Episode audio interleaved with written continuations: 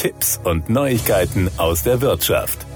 Für Verbraucherinnen und Verbraucher ist der Start der diesjährigen Heizsaison, die spätestens jetzt losgeht, ein guter Zeitpunkt, um den Gastarif zu prüfen. Das empfiehlt der Geldratgeber Finanztipp und nennt mögliche Ersparnisse von mehreren hundert Euro im Jahr. Für neu abgeschlossene Verträge sind die Gaspreise in den vergangenen Monaten stark gesunken. Wer jetzt in einen preiswerten Gastarif wechselt, profitiert in den verbrauchsstarken Wintermonaten von den günstigeren Preisen. Wer sich bisher noch nie um sein seinen Gasvertrag gekündigt hat, steckt vermutlich in der Grundversorgung und die ist in aller Regel die teuerste Option, erklärt Benjamin Weigel, Energieexperte von Finanztipp. Rund jeder sechste Gaskunde wird laut Daten der Bundesnetzagentur in der Grundversorgung beliefert, die meist das lokale Stadtwerk organisiert. Im Schnitt kostet Gas dort nach Daten von Finanztipp aktuell rund 14,3 Cent pro Kilowattstunde. Dagegen kosten günstige, verbraucherfreundliche Gastarife momentan nur rund 9,2 Cent pro Kilowattstunde. Eine Familie mit einem Jahresverbrauch von 20.000 Kilowattstunden kann auf ein Jahr gesehen fast 900 Euro sparen, wenn sie jetzt aktiv wird, rechnet Weigel vor. Bei dieser hohen Ersparnis ist bereits berücksichtigt, dass die Gaspreisbremse voraussichtlich noch bis Ostern 2024 die Kosten in besonders teuren Verträgen abmildert. Das Sparpotenzial ist also trotz Preisbremse hoch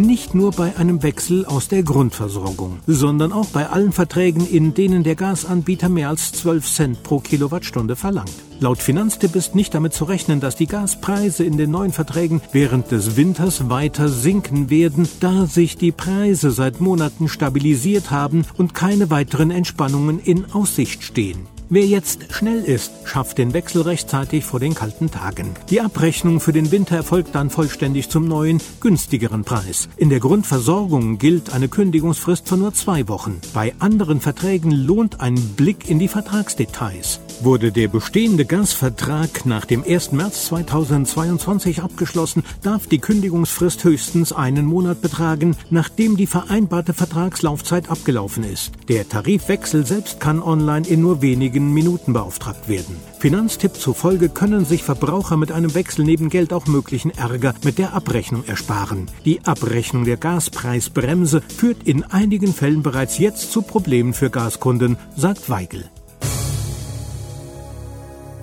Das waren Tipps und Neuigkeiten aus der Wirtschaft.